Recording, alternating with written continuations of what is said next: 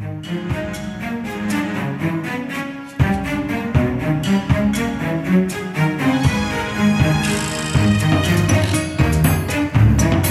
dia, boa tarde, boa noite. Estamos começando mais um Desatando Nós. Aquele encontro, aquele bate-papo onde a gente pega aquela ideia bruta e difícil e vai desatando, desconstruindo. O tema hoje, já que estamos próximos ao Dia das Mães, o tema não poderia ser diferente e hoje a gente vai discutir a maternidade, mas a maternidade real. Não real de realeza, de príncipes, princesas, reis e rainhas, mas a maternidade como acontece da vida real. Temos aqui, como sempre, a nossa bancada, Jeane, o Alex, Letícia Ellen, a nossa linha, e a Giovana. Claro, para falar, para discutir esse tema, a gente precisa, precisava de pessoas que entendam de causa a questão da maternidade. Por isso que trouxemos, temos duas convidadas ilustres aqui, não é isso, professora Jeane? Convidadas maravilhosas e que entendem muito bem do assunto, né? A nossa diretora Gilná, a coordenadora Alverluce. Sejam bem-vindas. Diretora Gilná, coordenadora Alverluce da nossa escola, a Malu. Sejam bem-vindas e podem dar uma boa noite para os nossos ouvintes.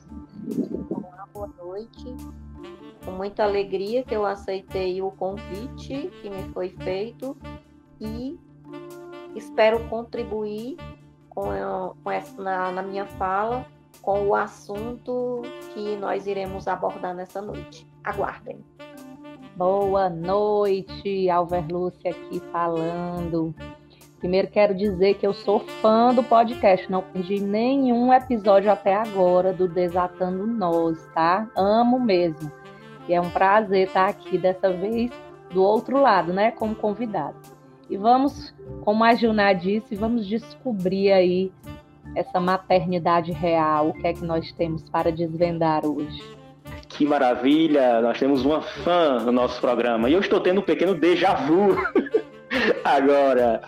Então, muito obrigado por terem agradecido. O prazer é todo nosso de ter vocês aqui, tanto como colegas e como diretor, como chefe tanto quanto mães, né? Que é justamente é, o nosso, nosso tema de hoje.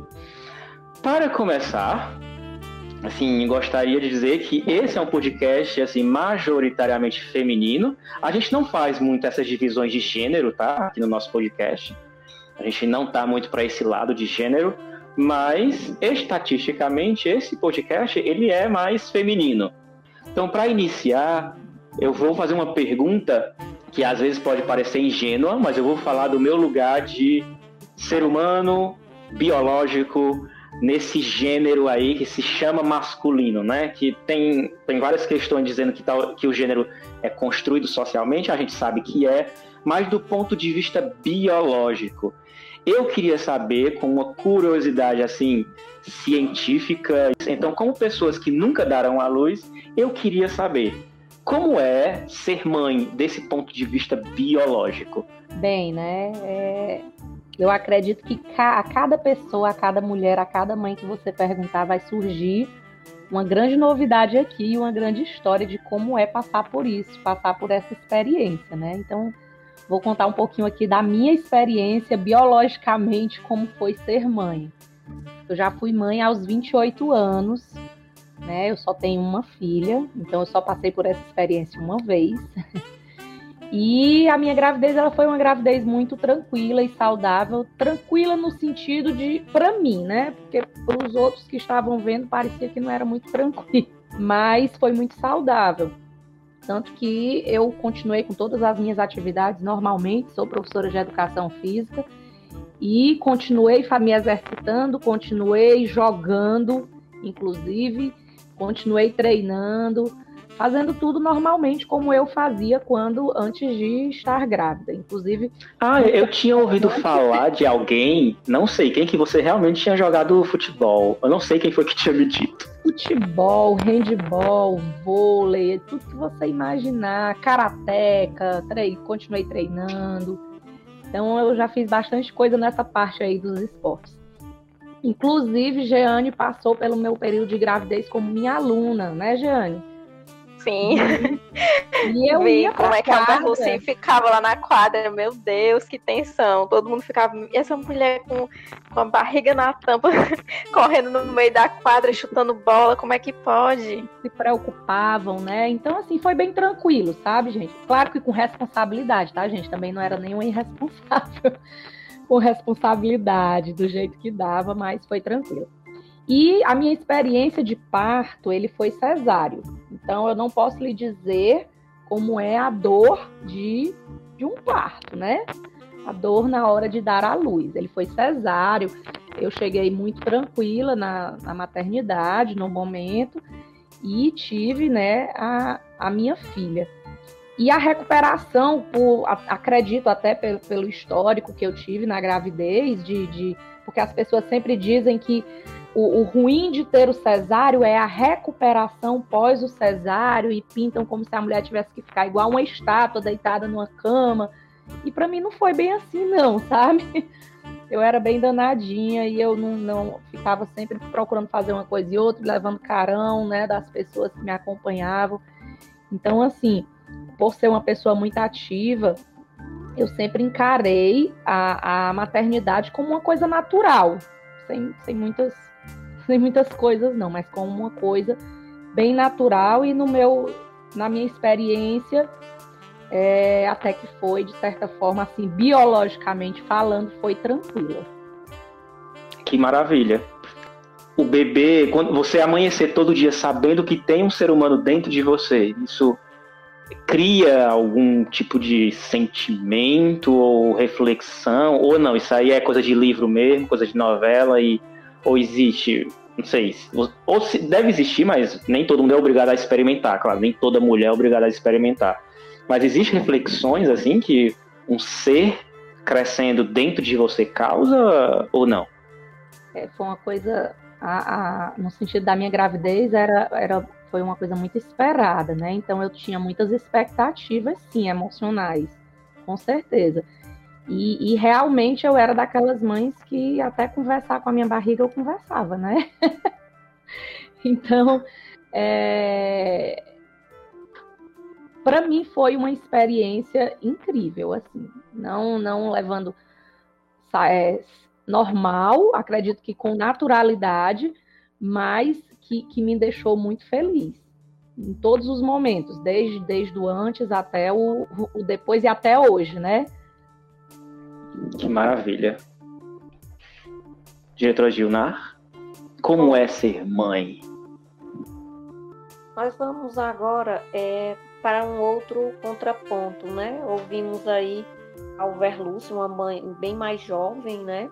Contar a sua experiência e, e a minha, como a mãe mais velha aqui nessa roda de conversa, né?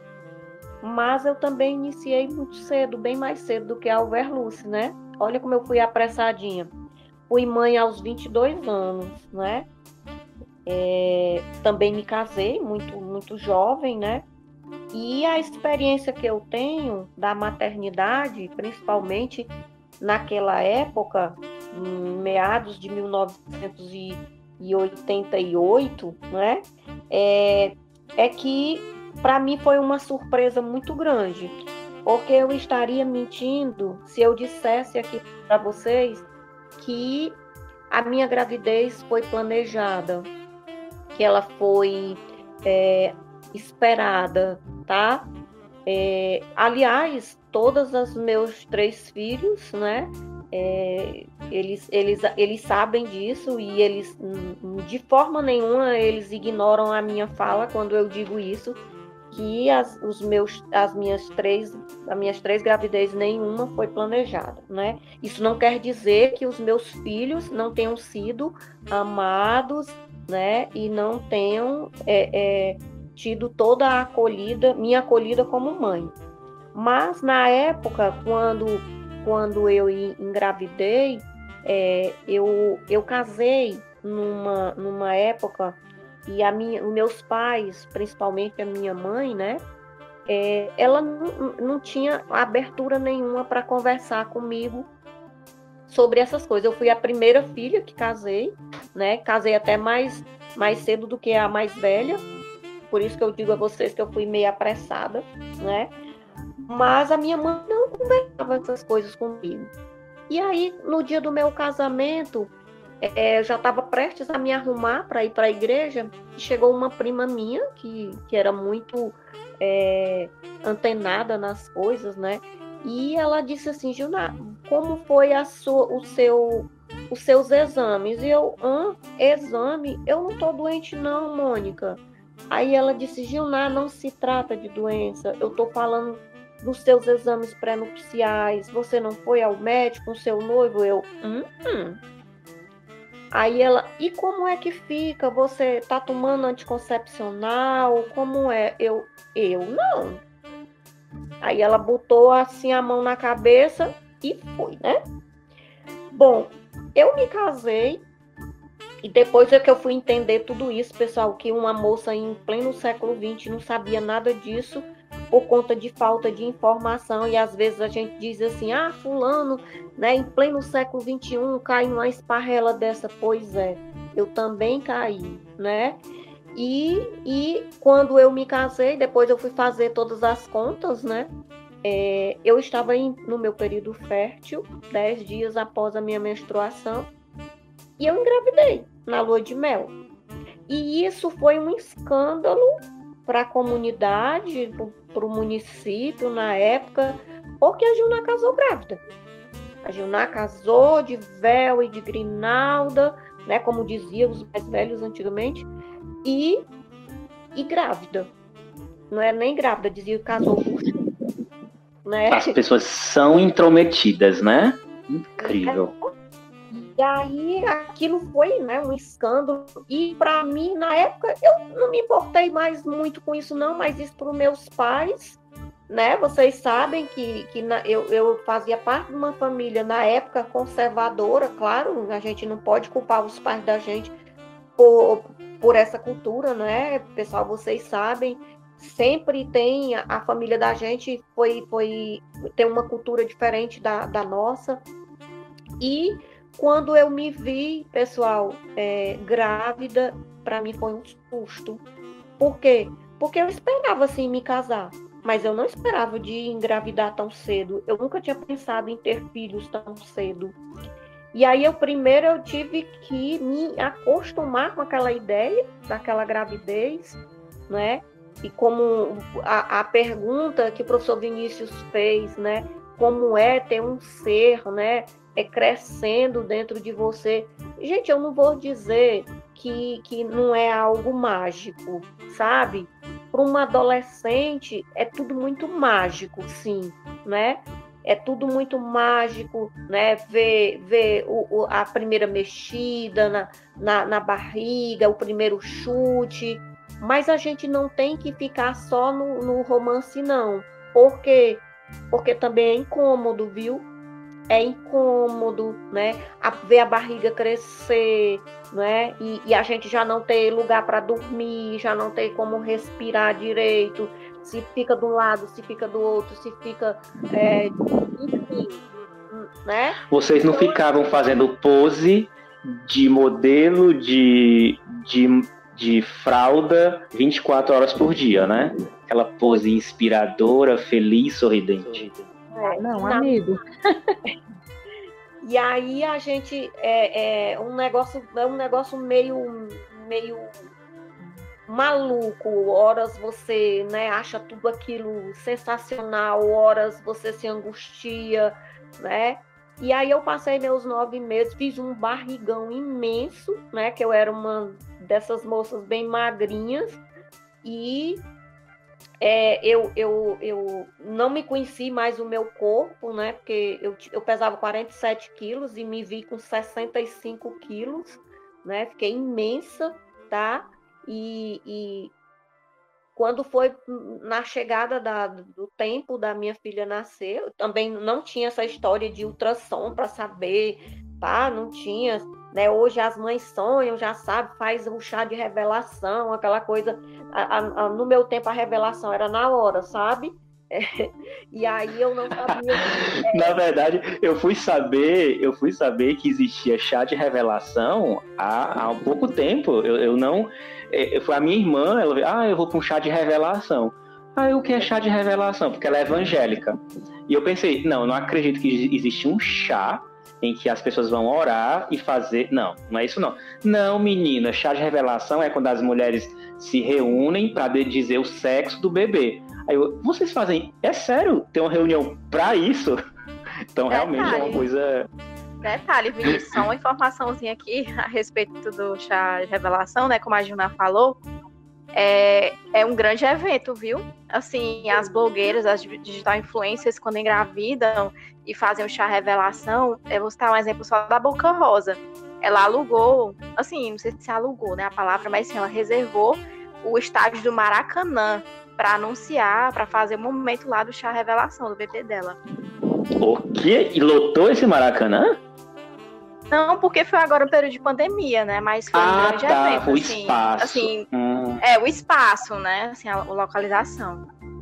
E aí, é, não tinha chá revelação, como eu estava falando para vocês. Minha filha né, nasceu assim de surpresa é, muita gente né, ainda tinha aquela questão dos mitos, né? Ah, tua barriga é pontuda, tua barriga é redonda, então vai ser menino, vai ser menina.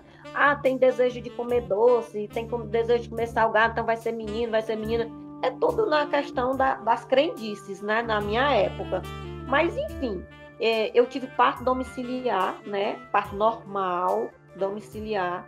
Minha filha nasceu saudável né? É, além de ser um parto domiciliar, minha filha pesou 4, 4 quilos e 300 gramas, né? Enorme, né? Com parto domiciliar, com uma marinheira de primeira viagem, precisa ter muita, ter muita saúde e muito sangue no olho, viu? Eu estou batendo palmas mentais aqui, viu, Gilnar? E a minha filha é, mediu 52 centímetros, ela era enorme né? E, e, o engraçado é que todo mundo dizia assim, mulher, por que, que tu não vai no hospital? Mas eu coloquei na minha cabeça que eu queria né, ter filho em casa. E detalhe, os meus vizinhos não tiveram nenhuma notícia, viram a minha mãe de manhã passar, né, com umas coisas disseram, a Gilná tá doente? Aí a minha mãe, não, a Gilná ganhou neném hoje pela manhã, bem cedinho, seis e meia da manhã. E elas, Vale, a gente não ouviu nada, porque geralmente as mulheres, né, gritam, se espedaçam. Não é, não é fácil, não, não vou mentir, né? Não, é um negócio... não foi como na novela. Então não foi como na novela, é... porque na novela todo mundo escuta na vizinhança. E nas mulheres gritam tanto na novela, né, que a gente vê até a garganta, né? De tanto abrir a boca, né? No entanto, quando a gente vai para a gente não consegue gritar muito, porque se gritar, a criança aí que ela já está encaixada no ponto de nascer, quanto mais você grita, mais ela não desce e aí é que dificulta o parto, né? Então, na realidade mesmo, as mulheres trancam é a boca, mordem o beiço e coloca força quando vier a contração. E aí isso tudo para mim foi muito mágico. E deixa eu contar uma coisa engraçada, porque o nascimento da minha filha teve um, um, um ponto humorístico. Porque na hora que ela estava nascendo, a, é, é, imaginem, a, eu, né, naquela posição de, de, de, de, de parir, e a parteira, né, aqui fazendo todo o trabalho, todo, duas em cima da cama, e naquela movimentação toda, e a minha cama quebrou na hora que a neném cruou. É como chama na hora do, do, do parto. Aí eu tomei um susto, claro, né? E, a, e ela teve logo o cuidado para mim não me assustar, para não, não ter nenhum problema na hora do parto, mas graças a Deus foi tranquila, minha filha nasceu, né? E, e, e eu acho que foi uma, uma dádiva na época é, a minha filha ter nascido sem nenhum problema, uma pessoa inexperiente, uma moça inexperiente. Já com os meus outros dois filhos, não, foi, foi mais tranquilo no que eu digo é, que eles nasceram no hospital, né, com todo o atendimento e aquela coisa toda. Porém, na minha, meu, na minha segunda gravidez, Gente, vocês não têm ideia, já que o Vinícius falou do ponto de vista biológico do corpo da mãe. A, a, a, gravidez da minha filha, com toda a minha inexperiência da minha primeira filha, foi tranquila em relação à segunda. Porque com a minha segunda filha, é, eu estava em pleno auge da minha depressão. Eu passei três anos em estado de depressão e engravidei nesse, nesse, nesse tempo, nesse, desses três anos, né? E muita gente questionava por que, que, que eu, uma mulher que dizia que estava inutilizada, né, que só vivia chorando, que não trabalhava, né, porque eu estava no estado deplorável e ainda tinha ido atrás de filho. Por isso que eu digo a vocês que eu não planejei. E na época realmente eu usava a gente usava camisinha, né? E, e aconteceu, né? E, e quando eu descobri que eu estava grávida, imagina uma mulher altamente depressiva, tomando medicamento para depressão fortíssimo, se achar grávida.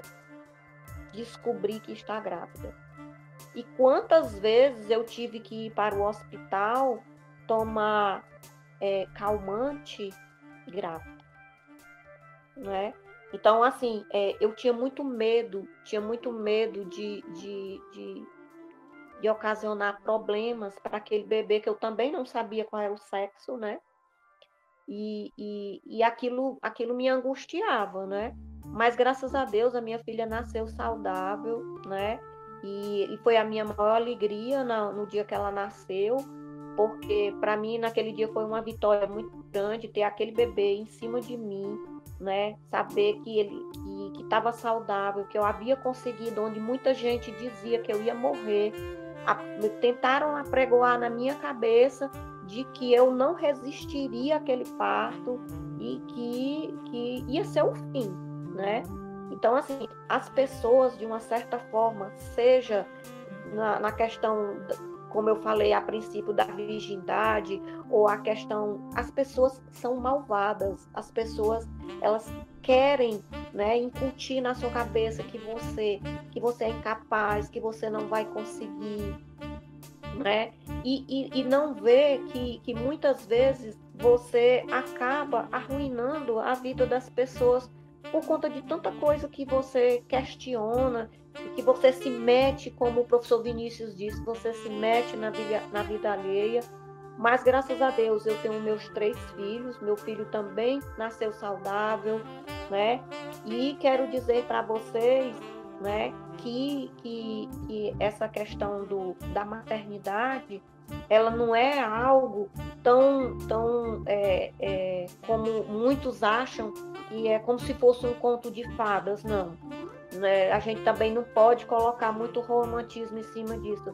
É, a gente tem que enfrentar muita coisa, sabe? Desde a gravidez, desde a concepção, né? A sociedade, ela, ela cobra, né? Ela cobra que a gente seja boa mãe, que a gente isso, que a gente aquilo, mas é, nós estamos aqui simplesmente para cumprir com as nossas responsabilidades e dizer para cada uma da, das meninas e, que, nos, que nos escutam que ser mãe não é padecer no paraíso, não, viu? Na fala, falas incríveis, experiências diversas, experiências ricas.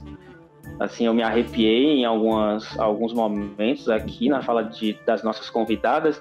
E algo que se sobressai, assim, eu acho que sobressai muito mais para quem é mulher, mas para quem não é e não se considera como eu, é mulher, assim, parece que todas as pressões que já recaem sobre vocês, mulheres, é, quando não são mães, na situação de maternidade, parece que essas, essas pressões, ao contrário do que a gente pode pensar, elas não acabam, elas apenas se modificam e se transformam em outra, em outra coisa, em outro tipo de maldade, em outro tipo de exigência, de pressão. Eu não sei se as outras mulheres não mães daqui da nossa bancada virtual do Desatando Nós concordam com isso ou o que elas pensam disso. Concordo demais, Vinícius. Já vou falando aqui como mulher, não mãe. E eu me identifiquei em muitos momentos na fala da Juná, né, com relação à questão mesmo da pressão social, né? A cobrança que recai sobre a gente, né? É, tanto para quem é mãe, né? Pela forma de. Enfim, sempre vem gente dar pitaco, né? Dar alguma sugestão. Ah, você devia criar seu filho assim. Que tipo de mãe é essa? Você deveria ser mais carinhosa com seus filhos e tal. Como se a gente fosse é, um material assim, né, pré-fabricado e, e, que a gente seguisse uma instruções, né, a gente fosse totalmente orientada e padronizada para ser é, aquela mãe perfeita, é, seguindo toda a cartilha de como ser mãe, né, que não existe essa cartilha, mas é, cobram disso, cobram isso da gente, né, assim, da gente assim, de quem é mãe, né. É, mas também eu vou falar no sentido de é, mulher que, na verdade, não sou mãe, né? Mas sou mulher e, e, assim, sofro também algumas pressões, né? Algumas pressões sociais com relação a isso. É, e é incrível a gente refletir sobre isso, né? Porque a mulher, ela sempre está sendo cobrada de alguma coisa, né? Sempre sendo responsabilizada por algo. E essa pressão, ela gera uma culpa, né, para quem não é mãe também, porque a gente acaba se sentindo a pior pessoa do mundo, né? Assim, nossa, eu não sou uma pessoa amável, enfim, não, nunca vou ser uma pessoa completa porque eu não tenho filho. É, se eu quiser priorizar outras coisas, né? Enfim, porque tem gente que fala assim, né? Tem colegas minhas que falam, amigas que falam sobre isso de ah, eu acho que eu não nasci para ser mãe. Assim, não tenho esse esse feeling, né? Essa coisa de ser mãe. E tudo bem, né? É, acho que é questão de escolhas, né? Eu, eu, concordo muito com isso, de que a gente deve ter o controle sobre o que a gente quer, sobre as nossas escolhas, sobre o nosso corpo, principalmente, né? Mesmo que é uma luta constante, né? Porque é a gente que deve ter controle sobre o nosso destino, mas as pessoas elas querem controlar, elas sentem essa necessidade de controlar até o nosso corpo, né? Até o que a gente deve ou não fazer, com que idade. É... E essa questão de, de ser mãe, né? É atribuída esse peso à mulher, né? De que ela nasce com esse instinto materno, ela nasce para ser mãe e em algum momento ela vai executar esse papel, né? Como se fosse um destino mesmo de todas as mulheres. E, enfim, é algo que realmente é, não é de hoje, né? É uma luta constante, é uma luta que, enfim, é um, uma cultura, né? Na verdade, que se prega é, através do, da sociedade mesmo, né? Que ainda é muito patriarcal, machista, enfim, ainda é muito presa a essas raízes, né? Mas que, é, enfim, aos poucos, né? A gente vai é, tendo voz na sociedade para manifestar nossas opiniões, nossos desejos, né, nossas vontades. E é isso, né, o que eu tenho para falar a respeito disso, né. É, é realmente algo que me incomoda bastante. Ainda não chegou ao ponto de me incomodar tanto, assim, porque é, eu me considero muito jovem ainda, mas já ouvi, né, algum, alguns parentes, né, até amiga, um comentário de uma amiga minha que ela falou uma vez, né, é, dizendo que tem vontade de ter filho, né, e eu, ah, ok, legal, bacana. E tu, Giane? Me perguntou, né? Aí eu disse. E tu, mulher? Sei. Tu não quer ter é... filho, mulher? Perguntou pra mim, e tu também quer ter filhos? Eu quero ter pelo menos dois, ela me disse, né? E eu, não, não sei, nunca parei para pensar sobre isso. Não, não, sei se eu tenho vontade. Até o momento não, tá tranquilo. Tenho vontade de fazer outras coisas, né? Procuro não ter filhos assim, eu tento evitar. Mas não, não é algo que eu quero agora, assim, não, não é uma responsabilidade que eu quero ter. Não sei se isso vai mudar futuramente, mas é algo bem distante. Mas você não, você não cede. Você não cede à pressão, né? Você não cede a, não, a uma pressão. Não, não. não isso mas não eu já quer me senti dizer. Mal, mas eu já me senti mal em alguns Sim. momentos, né? Porque tem falas que reforçam, né, essa, esse tradicionalismo, né? Enfim, de que a gente, né, mulher é, tem que ser mãe, né? Tem que cumprir esse papel biológico, né? Um papel que, enfim, é, não, não é obrigatório, mas a gente acaba internalizando, né? E, e ela me falou que, ai, mas tem que ter, em algum momento vai querer ter um filho, porque filho completa a mulher, assim. A mulher só, se, só é completa quando ela tem um filho. E, enfim, eu fiquei bem. Foi algo que, que, até hoje eu ainda reflito. Assim, reflito sobre essa frase, essa fala, né? Me marcou muito essa fala. Mas é forte. Eu já ouvi essas palavras, essas reflexões de amigas minhas. É, que se sentem muito mal diante dessa ideia de uma pressão a ser mãe, né? E eu fico pensando, e acho que aqui a gente já encaminha para um outro subtema nosso aqui, que foi tocado parcialmente pela Alverluz na fala dela, também pela Gilnar, assim, de uma forma mais explícita e que também se relaciona com o que a professora Jeane está falando, que é a romantização da maternidade. Talvez essa pressão que ainda persiste em pleno século XXI, né? Essa pressão por ser mãe tem alguma relação com essa romantização, né? De que a mãe, que a maternidade é, é apenas uma coisa mágica, de que as mães, as mulheres grávidas com seus barrigões vivem sorrindo, vivem sendo paparicadas e que os bebês, quando nascem, assim, as mães sabem exatamente o que fazer, porque foram, como a Jane falou, programadas para aquilo. E parece que a coisa não é bem assim. Mas antes de lançar a pergunta diretamente para as nossas convidadas, eu queria saber dessa outra geração, porque aqui nesse momento parece que nós temos três gerações de mulheres, né? Então eu queria saber para essa nova geração, essa geração que inclusive me faz me sentir velho, tá? Porque os nossos alunos nasceram quando eu já tinha 18 anos de idade e, enfim. Então, eu queria saber das nossas meninas não mães o que elas pensam sobre essa questão da romantização da maternidade. Vocês acham que conversando com as uh, colegas de vocês ou que vocês mesmas assim pensam a maternidade é só flores? Vocês escutam isso de, de meninas da idade de vocês? Ou não? Eu tenho duas primas, né, que tiveram filho aos 15 anos de idade.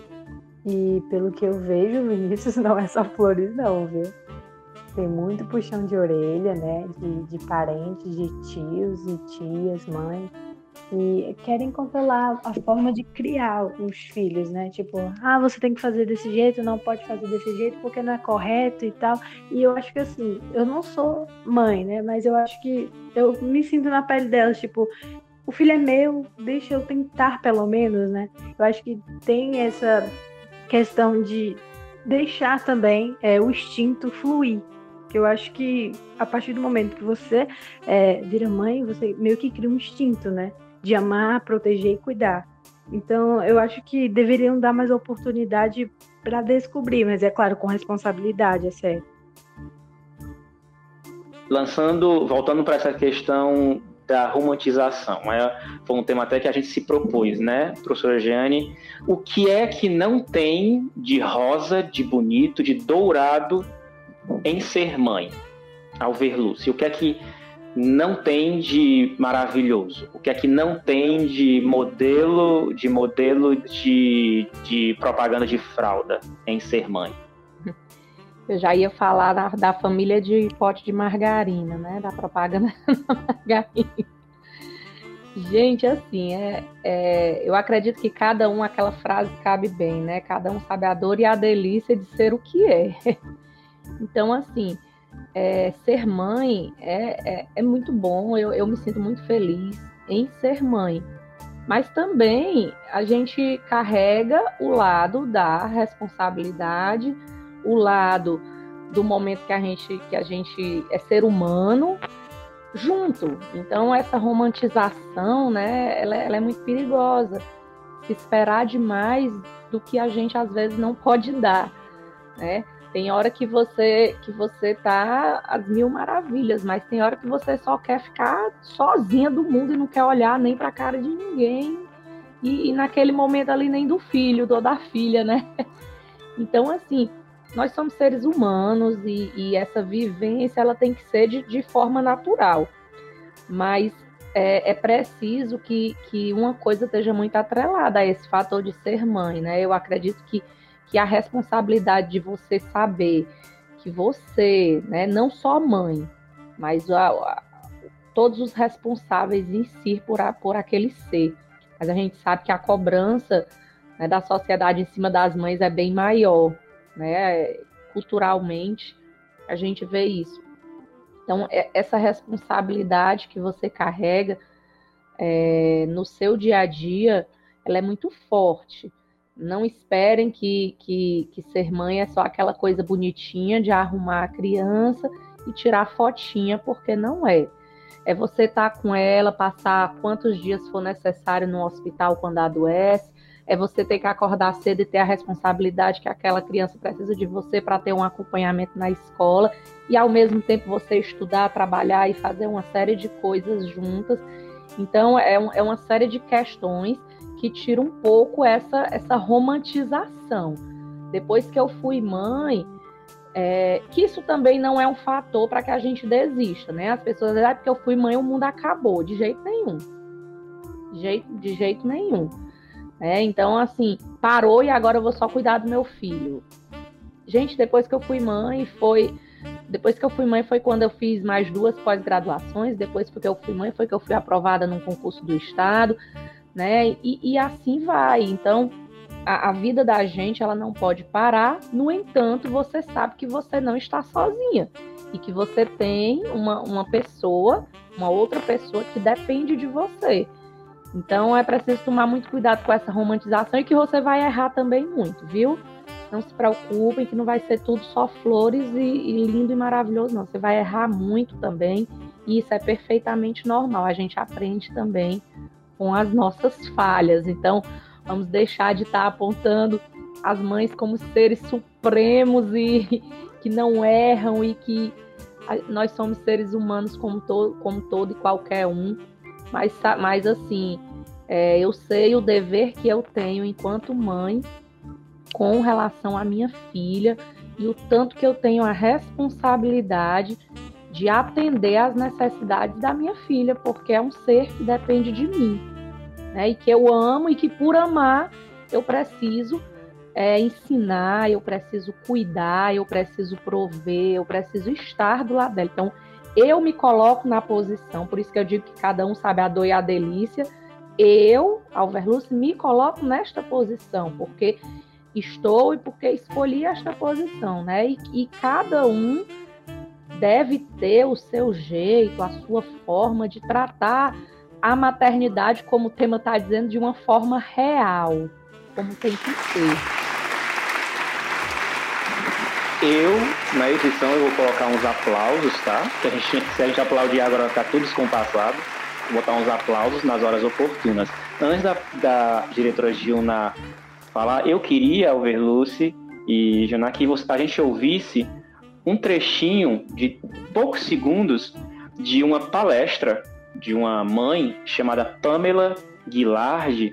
E o título da, da palestra dela é Eu Não Planejei mas ser mãe mudou a minha vida. Eu vou colocar é só um trechinho muito curto, 15, 30 segundos, e eu queria que a gente, que a gente não, que vocês comentassem. Porque para mim, a maternidade ainda era o que passa nos comerciais de fralda descartáveis. Aquela maternidade onde tu vai se apaixonar pela primeira vez, quando seu filho nascer, ou que, ou que a partir daquele momento tudo vai fazer sentido. Mas para mim não foi assim. Eu não amei meu filho no momento que eu vi ele. Eu não chorei no momento que eu vi ele. E olha que eu sou uma manteiga derretida, mas eu não chorei. E eu achei que por isso eu não ia conseguir ser uma boa mãe. Eu achei que eu não ia conseguir amar meu filho como toda mãe deve amar o seu filho. Eu vi esse vídeo, né, pesquisando pouco para esse momento, e eu lembrei de falas, inclusive as minhas duas irmãs quase tiveram depressão pós-parto. As duas tiveram momentos que parece que durou semanas, aliás, dias, e chegou a durar mais de uma semana em que elas se sentiam tão inseguras em relação a cuidar dos filhos e que elas começaram, não sei, talvez uma incorporação de toda essa cobrança da maternidade. E eu lembrei muito, ouvindo que ela não sabia que se seria capaz de amar o filho, o, o, o próprio filho. E isso parece que quebra um pouco ou bastante essa questão da da maternidade romantizada, né, diretora Junar? Entendo. É, existe uma, uma tendência muito grande das pessoas é, romantizar a maternidade, né? Aí, quando começam os obstáculos, as dificuldades, os problemas, as mães sentem-se culpadas por não se sentirem felizes e, e, realizadas no seu papel de mãe. Eu acredito que essa seja é, é, essa onda que a gente está ouvindo é, atualmente falar da, da depressão pós-parto, né? E aí eu, eu diria que, que ser mãe é, significa se reinventar em todos os aspectos, né? E a gente precisa, Alverluz falava uma coisa muito interessante, né? Que é a gente não deixar de lado e nem abandonar nossa identidade e nem os nossos interesses, né? Uma frase que é muito comum a gente ouvir, que um filho muda tudo. E aí você precisa se perguntar e se questionar, muda o que em que, né? Por vezes essa frase ela é muito mal interpretada, né? Então, a partir do dia que o seu filho nasce, né, a gente precisa colocar na nossa cabecinha que a nossa vida entrará numa que não a nossa vida não vai entrar numa espécie de suspensão definitiva. A Alverlus bem disse aí que ela né, fez duas graduações, fez duas, duas especializações, passou no concurso público. E eu queria trazer essa, esse questionamento agora para o chão da nossa escola.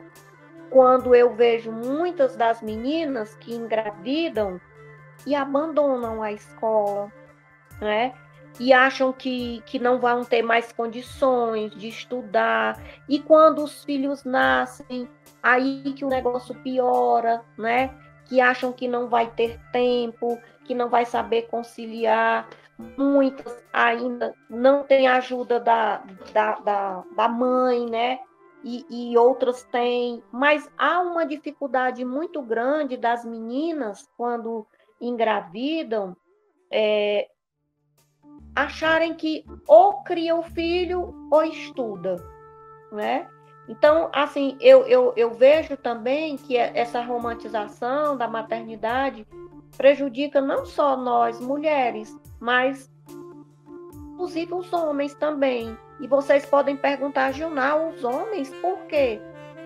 Vou levar de novo para o chão da escola.